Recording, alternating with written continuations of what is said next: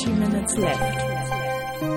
Prost, Prost. Arne. Prost, Holger. Herzlich willkommen zur Folge 68, heute mal nicht live von Dirty Minutes Left. Genau, wir haben uns ein bisschen vertan. Ich nämlich, weil ich jetzt schon hier bin, wir haben heute Dienstag. Genau, du hast dich vertan mit dem Tag oder so und ich habe mich vertan mit dem, oder ich habe nicht genau gelesen, was du geschrieben hast und deswegen... Genau, und jetzt haben wir Ähm. uns zufällig hier getroffen und nehmen jetzt einen Podcast auf und ähm, Genau. morgen dementsprechend also nicht. Genau, das tut uns alle leid, alle die Leute, die uns gerne live hören, aber ähm, passiert halt. Es ist heute war auch ein sehr stressiger Tag, da habe ich nicht alles ordentlich gelesen. Wir trinken heute, Arne, wie letztes Mal schon angekündigt, Rockstar Zero Sugar. Genau, das ist quasi das deutsche Äquivalent und ich muss sagen, es schmeckt genauso. Ja, Also ich kann keinen Geschmackunterschied feststellen. ich auch nicht. was Ah, ich traurig finde, weil ich das echt erwartet hatte. aber es hat ähm, nur 32 Milligramm pro 100 Milliliter Koffein. Das andere hat ja irgendwie deutlich mehr. Das US-Äquivalent. Aber dafür ist es hier in der Menge mehr. Das andere waren irgendwie 468 Liter oder so. Die typische US-Größe halt 12. Äh, Genau, 12 Fluid Ounces und äh, dies hier sind 500 Milliliter. Ja. Also nicht viel zu, zu sagen zu diesem Getränk. Schmeckt nicht schlecht, ich mag das, aber Ich nicht. vor allen Dingen finde ich nett, dass es halt keinen Zucker drin hat, deswegen darf ich das auch während meiner Diät trinken. Cool, ne? Ah, ja, cool. Äh, Cool, cool, cool ist ja auch eigentlich, ähm, was die Telekom da und Spotify sich herausgedacht haben, habe ich jetzt gelesen letztens, ähm, weil ich habe jetzt auch einen Telekom-Vertrag und die Telekom und Spotify, die haben einen Deal gemacht, dass ähm, du kannst irgendwie für knapp 10 Euro den, dein, äh, über deinen Telekom-Vertrag einen Spotify-Account holen. Der kostet also genauso viel wie ein normaler Spotify-Account. Und dann kannst du unterwegs Musik hören. Das ist hier soweit nicht Neues, aber wenn du das über die Telekom irgendwie abschließt, dann, ähm, oder vielleicht auch sonst alle, jeder, jeder Spotify kann. Auf jeden Fall zählt das nicht in dein Datenvolumen herein. Spotify ist so ein Streaming, Musik-Streaming-Dienst, oder? Das heißt, wenn du dich da anmeldest und da deine 10 Euro pro Monat bezahlst oder Dollar oder was immer das kostet, dann kannst du Musik streamen. Genau, da genau, da genau. Gibt es da eine Begrenzung oder kannst du dann so viel streamen, wie du hören kannst? Sprich, ja. Ja. eins zu eins Zeit zu Genau, also Musikmenge. alles, was sie dann in ihrem Port Portfolio haben, kannst du dann streamen. Ähm, ich weiß ja nicht, ob da alles dabei ist, aber ähm, schon eine ganze Menge. Das heißt, der Vorteil jetzt bei diesem Telekom-Deal ist, wenn du das darüber abschließt, zahlst du genau das gleiche, hast aber den Vorteil, dass du für die Daten quasi dein Datenvolumen nicht aufbrauchst. Genau. Das hat ja gleichzeitig den äh, Nebeneffekt, dass die Telekom weiß, welche Daten du abrufst und welche nicht. Ja, das ist eigentlich auch relativ, ähm, ja, die, die, die, die, die Telekom muss sich quasi äh, rein angucken, woher die Daten kommen, also aus welchem, ähm, wer der Absender ist, also ob das Spotify ist oder nicht. Und ähm, viel interessanter ist es, ähm, dass dadurch natürlich die Netzneutralität ganz massiv ähm, beeinträchtigt ist. Also ich benutze Spotify jetzt höchstens mal ähm, zu Hause, wenn ich mal ein, ein Lied reinhören möchte, was ich vorher noch nicht gehört habe, was mir empfohlen wird. Ähm, und ansonsten höre ich halt alles über iTunes und auch mit iTunes Match. Ähm, unterwegs lade ich mir dann halt die Musik runter. Die sind natürlich ähm, in meinem Datenvolumen dann drin. Also die, die muss ich quasi auch mit Daten bezahlen, wenn ich unterwegs was runterlade. Richtig. Ähm, und ähm, also die Telekom bevorzugt dabei eine Firma, ähm, hat die Firma Spotify und alle anderen wie ähm, Sim, Sim, Simu, Sim, Simfy, nee, wie hieß die noch, diese andere Musik? Simfy vielleicht? Simfy. Es gab noch so eine andere Streaming, ähm, äh, so einen anderen Streaming-Dienst, der sehr bekannt ist. Simfy, ne? Ja. Ähm, die haben natürlich jetzt das Nachsehen. Also ähm, ich weiß nicht, was Spotify dafür bezahlt hat an die Telekom oder, oder wie der, der, Share ist, den die Telekom da an Spotify abtritt. Aber ähm, wenn das jetzt so die, die Anfänge macht, und dann kann es halt ähm, da bald so sein, dass halt die ARD oder oder oder RTL oder ProSieben oder wer auch immer bei der Telekom bezahlt, dass man halt die Mediathek ähm, kostenlos unterwegs sich runterladen kann oder irgendwelche Radiosendungen und wir als kleinen Podcaster können uns das nicht leisten und äh, stehen dann hinten an und ähm, dann haben die User das Nachsehen und wir auch. Das, ist ist irgendwie nicht so nett. Richtig. Also eigentlich so aus Consumer-Sicht ist es natürlich schön, dass man sich da diese Daten runterladen kann, ohne dafür Daten zu bezahlen, quasi. Ja. Aber ähm, politisch gesehen mh, nicht so schön. Der große Kritikpunkt an Netzneutralität ist ja nicht, dass manche Daten kostenlos sein können. Das ist überhaupt kein Problem. Also das ist äh, auch nicht der Kritikpunkt, sondern der Kritikpunkt ist, dass da, wo es Premium und Vorzüge gibt, da gibt's auch Nachteile und eben Anti-Premium. Das Genau. heißt, manche Leute, Firmen, Datenmengen, sonst was werden benachteiligt und das soll vermieden werden. Deswegen ist Netzneutralität quasi eines der Gebote, mit denen man das Internet behandeln sollte. Genau, genau. Aber Dann es, äh, bezahlt halt Amazon dafür, dass die Bits von Amazon schneller durch die Telekom-Leitung durchgehen, Genau, damit die Leute richtig. nicht so gerne bei Buch.de oder was weiß ich wo einkaufen. Richtig. Und wenn das möglich ist, dann äh, ja, dann ist die sogenannte Netzneutralität nicht gegeben und dann gehen manche Firmen unter, weil sie sich eben dies nicht leisten können. Genau, Und das heißt also wieder, Die dass Kleinen die haben zu leiden. Starken gewinnen und die Schwachen verlieren. genau. Vor allen Dingen auch die, die Neuan Neuanfänger, also die, die halt sich noch nicht etabliert haben, weil sie halt vielleicht gerade neu sind und die sich deswegen nicht leisten können, die verlieren halt auch. Die haben, kriegen halt eine deutlich geringere Chance. Während jetzt, wenn da irgendwie ähm, Versandhaus oder, oder Videostream-Dienst XYZ her- daherkommt, ganz neu aufgemacht und ist vielleicht technisch besser als YouTube, kann er aber nicht bezahlen, dass ähm, die, die da live Videos streamen genauso, können, genauso ja. schnell durchgehen. Ähm, ich wollte jetzt gerade durch die Telekom-Leitung, aber tatsächlich drosselt die Telekom, glaube ich, YouTube sogar schon. Ich weiß es nicht. Auf jeden Fall ist das böse.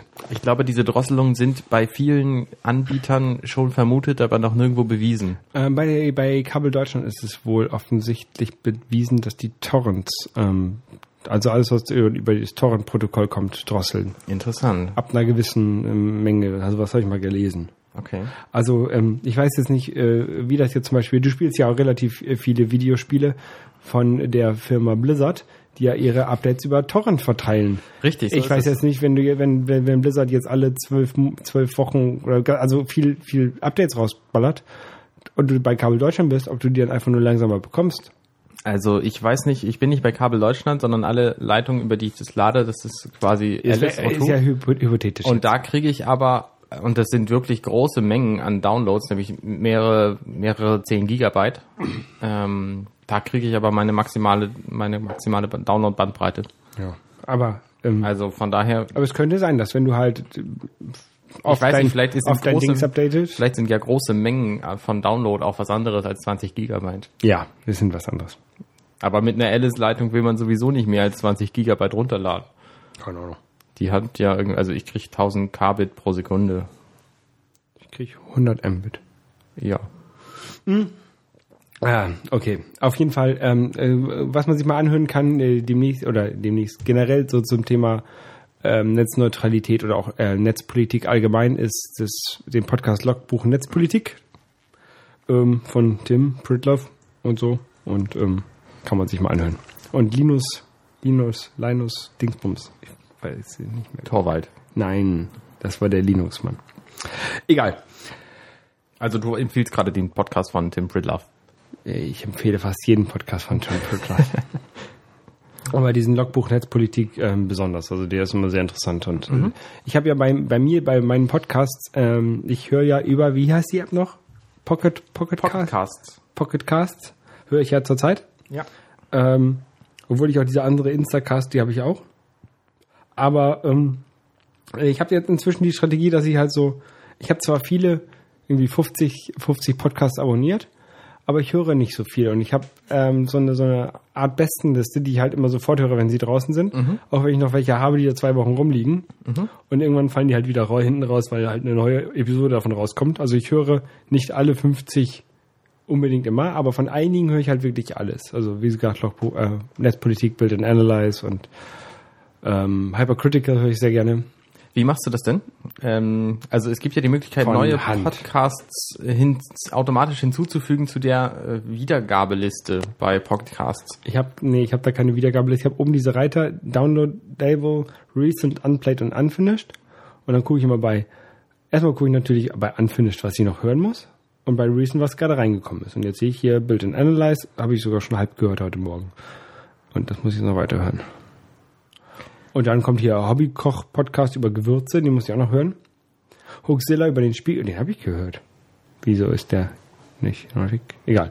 Ähm, und dann sind halt auch so Sachen, so Sachen wie ähm, Raumzeit von Tim Pritloff, was mich halt, was mir halt echt eine Zeit lang wirklich, wirklich sehr interessiert hat, ähm, was mich eigentlich thematisch immer noch sehr interessiert, aber was dann halt auch ähm, häufig sehr lange Gespräche sind und ähm, die halt sehr speziell sind, wo ich halt ich unter der Woche oder, oder so generell in meinem Tagesablauf wenig Zeit für habe, das auch noch zu hören. Die fallen halt hinten raus und die höre ich dann irgendwann mal in der Folge nach oder so, wenn ich mal wieder ein Thema dabei ist, was mich wirklich sehr interessiert. Das finde ich ist bei Podcasts auch eine, eine Schwierigkeit. Es gibt halt welche, die sind quasi aktuell in dem Moment, wo sie rauskommen und es gibt andere, die kann man hören, wenn man Lust hat auf das Thema. Genau, so wie Hoaxilla zum Beispiel ist ein, ein Beispiel für das Letztere. Genau, die kann man immer hören. Und Eigentlich. jetzt äh, weiß ich nicht, irgendwelche Technik-Podcasts äh, würde ich jetzt äh, lieber aktuell hören. Build and Analyze zum Beispiel ist meistens ziemlich aktuell. Genau, oder Hypercritical und und und und und hier Bits Und, und, ähm, Bits und so Mobile Max Fanboys höre ich auch mal sofort. Also Fanboys höre ich sofort. Ich habe schon überlegt, ob ich nicht ähm, zwei verschiedene Clients benutzen sollte für jeweils eine Art Podcast, aber das ist mir bislang noch zu aufwendig. das wäre mir auch zu aufwendig. Es gibt ja auch diese Apple Podcasts App. Hast du die mal ausprobiert? Ähm, ja, und dann sie ganz schnell wieder verworfen und jetzt habe ich gesehen, sie ist, äh, hat sich geupdatet, also sie wurde geupdatet. Schon mehrmals, glaube ich. Ähm, ja, aber da wurde jetzt die, diese hässliche ähm, Ente, nein, ähm, Schildkröte und Hase wurde we weg, weggemacht. ähm, also, und ich finde das Tolle an der, an der Podcast-App, die ähm, downloadet im Hintergrund, ne? ah. Das hat natürlich was. Das kann Pocketcast zwar auch, aber nur für 10 Minuten und dann ist vorbei. Ja. Und je nachdem, wie lang so ein Podcast, also wie langsam so ein Podcast-Server ist, ist es halt manchmal nicht genug. Instacast, der kann das auch, der kann das, ähm, aber der macht das irgendwie alle, alle Stunde, wenn du im WLAN bist, guckt dann nach, ob da was Neues ist und dann lädt er das runter oder so. Ja. Oder kriegt das gepusht, ich weiß nicht. Auf jeden Fall lädt er auch im Hintergrund runter. Ja, egal. Ähm, Podcasts sind halt schon eine anstrengende Sache. Was auch anstrengend ist, ähm, das war der, der, nein, das war eigentlich gar nicht so anstrengend. Ähm, der äh, Aufstieg in die Fi- äh, Elbphilharmonie. Der Aufstieg in die Elbphilharmonie. Genau, was ja ähm, einige Leute Du meinst jetzt den örtlichen Aufstieg. Genau. Wir haben ja hier in Hamburg äh, Europas größte ähm, Kulturbaustelle.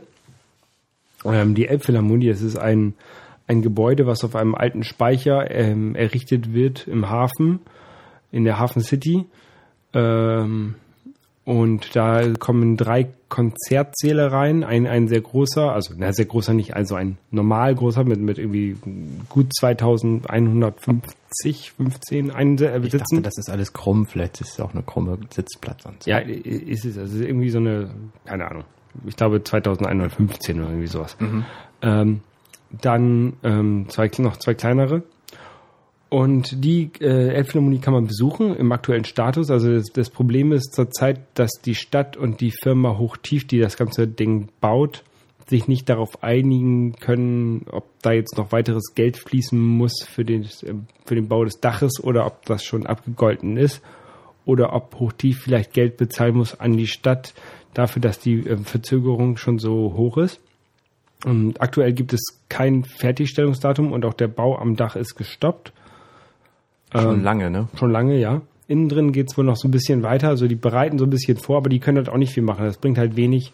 Äh, also außer den Konzertsälen kommt da noch ein Hotel rein und, und Wohnungen und so ein Shop. Shoppingbereich und sowas. Ähm, und es bringt halt wenig, die Hotelzimmer schon, die Hotelbetten schon zu beziehen, wenn noch kein Dach drauf ist. Ach, richtig. Ähm, und deswegen ist halt so größtenteils der Bau gestoppt. Aber man kann halt diese Baustelle besuchen für irgendwie 5 Euro kostet das. Und man muss sich ähm, irgendwie am ersten des Monats zwei Monate im Voraus irgendwie anmelden und hoffen, dass man äh, noch eine Karte bekommt, irgendwie morgens um 8. Und ähm, eine Bekannte von mir ähm, hatte halt eine Karte übrig und dann bin ich dahin. Und dann sind wir da halt hoch. Also man, man startet quasi unten im Parkhaus. Man denkt, man ist in der Tiefgarage, aber man ist im Parkhaus, weil es ja alles überirdisch ist. Und Klar, dann, weil das ja auch direkt am Wasser gebaut ist quasi. Genau. Und dann ähm, geht man halt, äh, also wir sind so relativ locker im Parkhaus äh, hochgegangen und dann waren wir auch schon im vierten Stock. Und dann waren wir ganz schnell im achten Stock, wo dann ähm, äh, die Plaza ist, wo halt später so ähm, Cafés und sowas reinkommen sollen. Ist es dieser Ring, den man von außen sehen kann? genau, der, Unter der, dem Glasdach quasi. der Absatz zwischen, äh, zwischen dem Speicher und dem Glasdach. Ähm, oder der Glasfassade ja ähnlich. Und dann sind wir halt noch irgendwie vier Stockwerke hoch bis in den zwölften Stock und haben da, wo der ähm, große Konzertsaal anfängt. Und waren da kurz drin, der auch irgendwie freischwebend da drin aufgehängt ist. Also der liegt nicht, nicht aufgehängt, der liegt auf ähm, Federkisten, ähm, um halt akustisch unabhängig vom Gebäude zu sein. Abgefahren. Ja, das ist, das ist Quasi wie unsere Mikros hier. Ähm, ja, so, so ähnlich wie unsere Mikros hier aufgehängt sind an, an, an Die sind auch so gegummiert, ja. Genau, das hat halt, das ist ein ganz normal gewöhnliches Verfahren. Also in, in, in vielen Konzertsälen gibt's das. Ähm, das gibt's auch in, in Musikstudios häufig. Also mein Cousin, der hat ein Musikstudio, das ist auch so. Das ist auch ähm, unabhängig ähm, gelagert vom Ra- Rest des Raumes. Das hat den Vorteil, erstens, dass wenn du da drin sitzt und dir die neue Zelda-Sinfonie da anhörst ähm, und draußen fährt die äh, Queen Mary vorbei und hupt bei Nebel, dass du es drin nicht hörst. Und zweitens hat es den Vorteil, wenn du in deinem Hotelbett liegst und Migräne hast und unten drunter wird gerade äh, Beethovens Neunte gespielt, dass du trotzdem keine Kopfschmerzen noch schlimmere bekommst, weil du das da hörst. Aber blöderweise fährt ja dann die Queen Mary im Nebel vorbei und hupt dir die Ohren kaputt. Das kann sein, das höre ja sogar ich hier bei mir. Das ist natürlich bedauerlich. Also dann bist du in diesem Konzertsaal. Hast du den gesehen? Gibt's den schon? Ähm, ja, den gibt es schon. Da sind drin noch relativ viele Gerüste. Die kommen noch alle weg. Ähm, aber äh, also die, die, der Saal ist schon da quasi und auch da, wo die Leute sitzen. Man kann schon sehen, also die haben halt so Stufen da reingebaut, von daher später die Sitze drauf montiert werden. Das ist schon alles sichtbar und ähm, es wirkt sehr klein, wenn man da drin ist. Also ich weiß jetzt natürlich nicht, wie so andere Konzertsäle sitzen, äh, wirken, wenn man, wenn man in den Konzertsälen ist. Ähm, aber ähm, dadurch, dass die Bühne halt in der Mitte ist vom Saal und man wirklich komplett einmal außen rum sitzt, ähm, war es doch wirklich sehr klein, fand ich. Äh, Ich stelle mir den ja sehr, äh, sehr abstrus geformt vor. Ist der so merkwürdig oder ist der... Und der wird wohl von einem äh, japanischen Professor, ich hätte jetzt fast gesagt Kawasaki, aber der hieß irgendwie anders. Aber der hatte so einen sehr berühmten Namen, wo ich dachte, "Hä, was hat der damit zu tun? Ähm, auf jeden Fall äh, wurde der wohl designt, der hat das ganze das Ding im, im Modell gehabt, die Ausmaße, und hat dann auch so eine, so eine komische Akustikkuppel darüber gesetzt, damit man überall gut hören kann.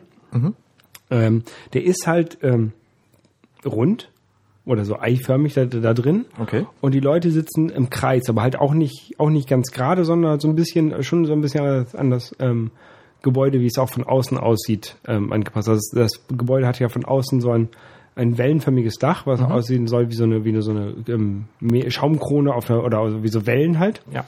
Und ist halt auch von außen, die ähm, Fenster sind halt auch alle unterschiedlich. Also die, sind, die Fenster sind ähm, bedampft und mit, mit Punkten beklebt, damit ähm, für die Hitzeregulierung innen drin. Und ähm, teilweise auch gewölbt. Ähm, was äh, manchmal, man sieht so kleine, so kleine U's in dem, von weitem. Genau, ja. Das sind äh, kleine Loggien für die Wohnungen da drin und ähm, zwei größere für die Plaza okay. oder für die Empfangshalle vom Konzertsaal, Dings, wo es, wo es da halt, ähm, halt in diesem öffentlichen Bereich, den halt auch jeder betreten kann. Da brauchst du keine Konzertkarte für kaufen, um dahin zu gehen. Und ähm, dann gibt es noch so nach ähm, seitwärts gewölbte. Das sind ähm, meist für die Hotelzimmer und auch für einige Wohnungen wahrscheinlich. Ähm, da sind Kiemen dazwischen, nennen sie das. Das sind quasi so Entlüftungsanlagen ähm, oder so. Da kannst du also wie so ein Fenster quasi aufmachen dazwischen. Äh, ist schon sehr, sehr gut durchdacht. Das Problem ist natürlich nur, aber ähm, das war auch schon lange bekannt, dass man das äh, nicht von außen maschinell ähm, reinigen kann. Aber ähm, das ist schon so lange bekannt, dass der Reinigungsvertrag auch schon lange abgeschlossen wurde, bevor das Gebäude gebaut wurde. Jedenfalls wurde Okay. uns das so erzählt. Also das haben wir schon bedacht. Ähm, Immerhin. Die haben jetzt nicht, haben das nicht aufgebaut und gedacht, oh scheiße, wie reinigen wir das, sondern ähm, das war halt schon wohl bekannt. Ja. Ja, und das habe ich am Wochenende gemacht. Und ähm, wenn man mal in Hamburg ist und lange genug Vorlauf hat und das planen kann, ähm, kann man doch Was, was meinst du mit lange genug Vorlauf? Wie viel muss man das vorher planen? zwei, zwei Monate vorher muss man die Karten kaufen. Okay. Und ich weiß nicht, ob man sie online auch kaufen kann.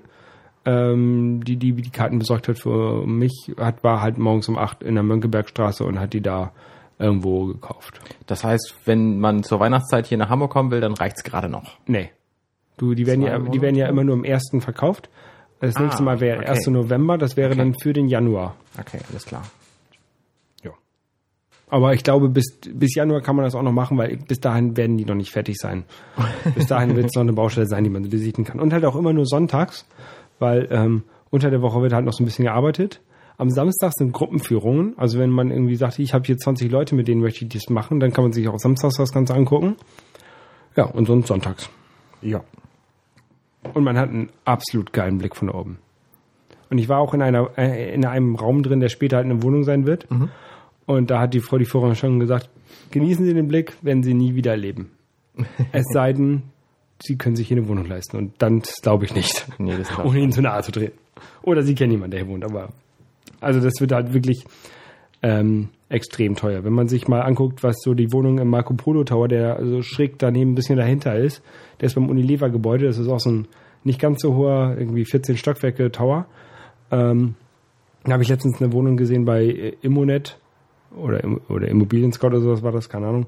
Ähm, irgendwie 200 Quadratmeter, zwei, drei Schlafzimmer ähm, für 2,4 Millionen oder so. Also das ist schon echt eine Hausnummer. Ähm, und äh, Hamburger Preise sind teuer, Hafen City ist sehr teuer und das wird ultramäßig teuer. Ja. Ich glaube, wenn man im Lotto gewinnt und das unter 20 Millionen ist, sollte man sich überlegen, ob man sich da eine Wohnung kauft. Und selbst dann wird, glaube ich, das schwer, den Unterhalt später zu bezahlen, wenn man nur 20 Millionen hat. Ja, okay. Ja. So. Das war ein ganzes großes Bild, was ich jetzt gegeben habe von Elbphilharmonie. Richtig. Kurzer politischer Einschub noch. Ähm, es ist nicht nur in Hamburg so, aber es ist überall so, dass in allen Groß Gro Großstädten die Wohnungen immer knapper werden und deswegen immer teurer werden und deswegen auch immer schlechter werden. Und äh, das hat die Politik inzwischen erkannt und will da nun was gegen tun. Ich weiß nicht genau wer, aber ich habe vorhin irgendwie überflogen, dass es was gibt, offenbar jemanden, der da sich darum kümmern will. Ich weiß nur, ich weiß nur, dass sie in der Hafen City auch Sozialwohnungen bauen. Und zwar in dem ganzen Stadtteil Hafen City 38 Stück. Die halt auch relativ günstig dann sein. Also das Okay. ist halt auch lächerlich. Ja, Ähm, ja, allerdings. Ja, ähm, es gibt auch so die, äh, äh, bei, der, bei der Führung wurde halt so ein bisschen ähm, gefragt, was wohl halt eher, eher fertig ist, die Elbphilharmonie oder der Berliner Großflughafen. Weiß man halt nicht. Tja, Aber ich glaube, die Berliner haben immerhin ein, ein Fertigstellungsdatum genannt bekommen. Das gibt es bei der Elbphilharmonie inzwischen nicht mehr. Das gab's aber durchaus auch. Es gab es Und mal- Den, den Berliner Flughafen, den gibt's noch nicht so lange, oder? In der Planung jetzt? Nee, aber die Elbphilharmonie gibt es halt schon länger und die, ähm, Ja, da ist das Datum dann irgendwann verflogen. und das kann haben ja bei die, dem- die geben kein neues mehr. Das ist jetzt offiziell, gibt es kein Fertigstellungsdatum mehr Für die Elbphilharmonie. für die Elbphilharmonie. Ah, okay. Ja, so, Tja, na gut. Aber ist schön. Ist sehr schön.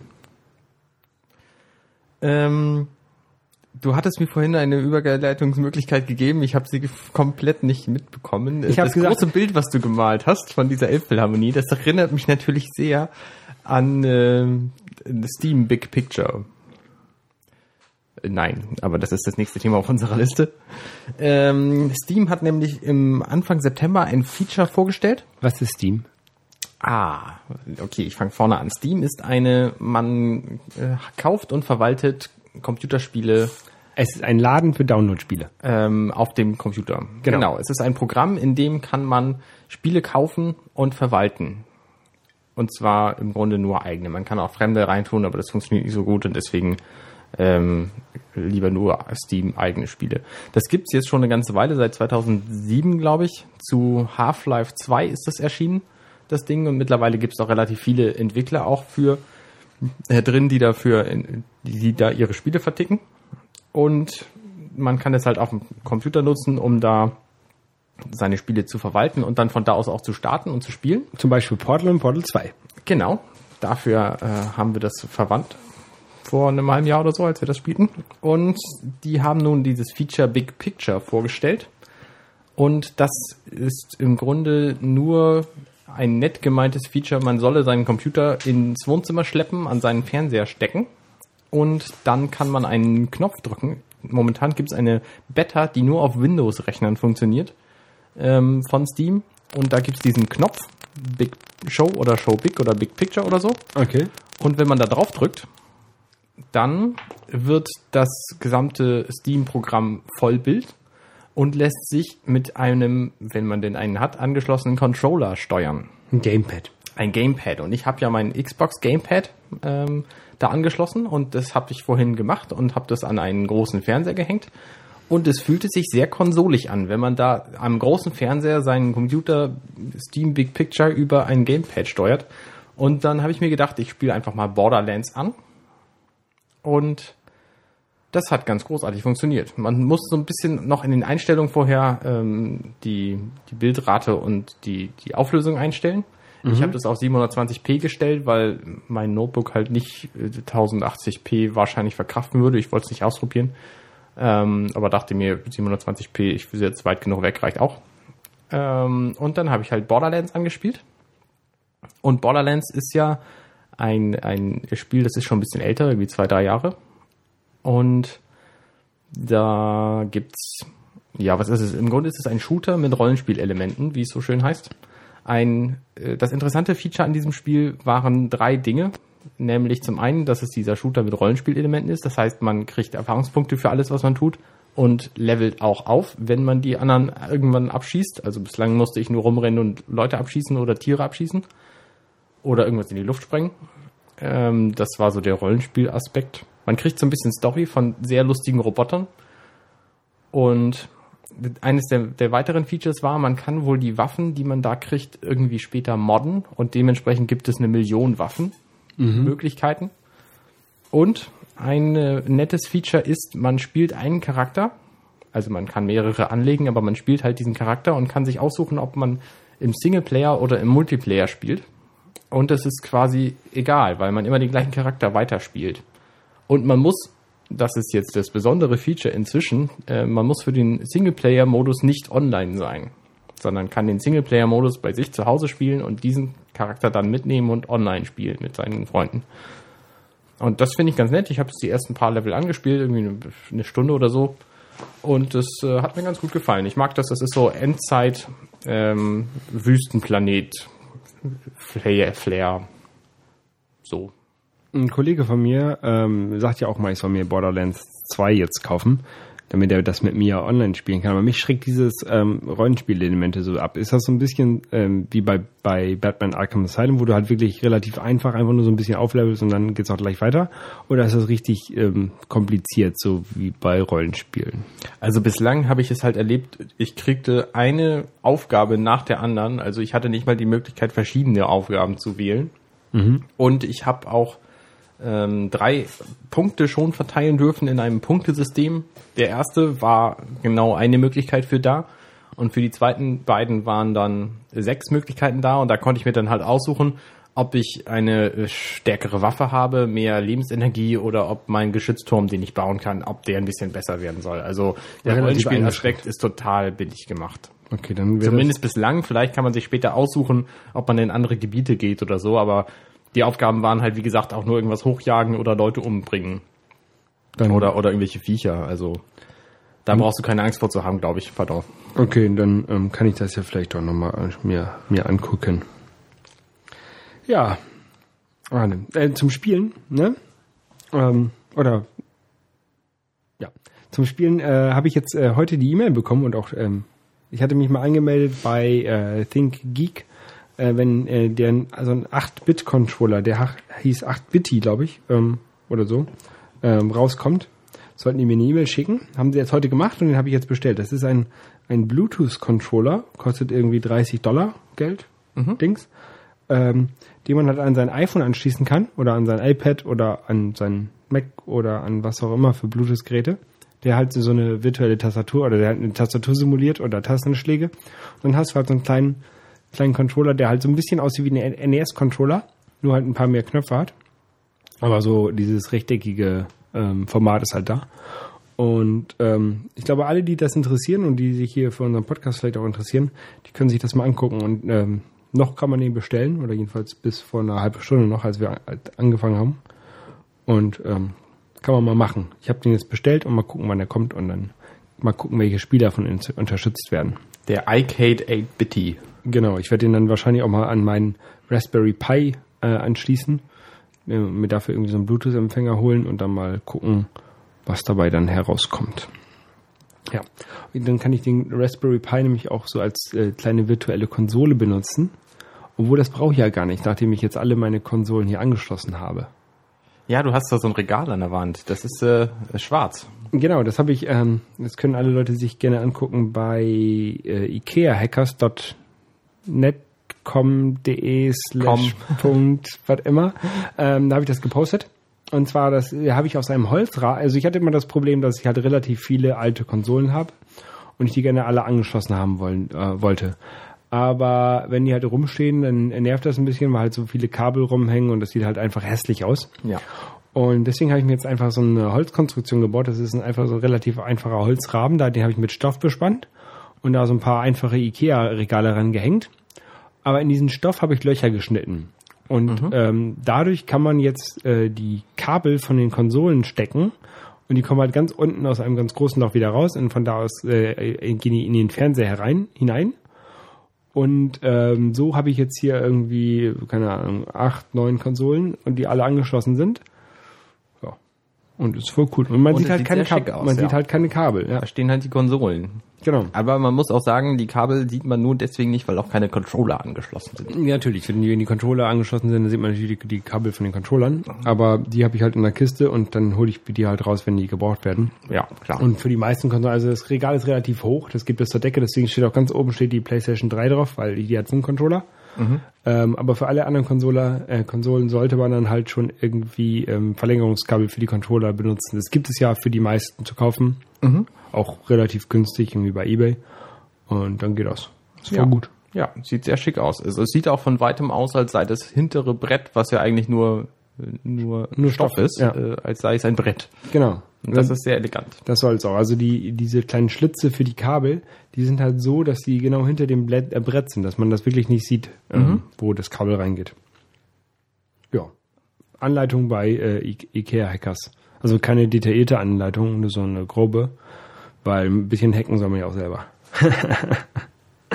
Gut, Arne, Ja, Holger, dann war das für unsere Folge, nee, für unsere Woche diesmal unsere Folge? genau, nächste Woche ganz normal, Ja. glaube ich. Übernächste Woche mh, überlegen wir uns mal was. wir vielleicht eine Überraschung. Genau, weil ich nicht da bin, wahrscheinlich. Äh, aber das ist jetzt halt gerade zur Zeit alles bei mir ein bisschen stressig. Aber kriegen wir schon irgendwie hin. Genau. In diesem Sinne, Arrivederci. Bis zum nächsten Mal. Ciao. Tschüss.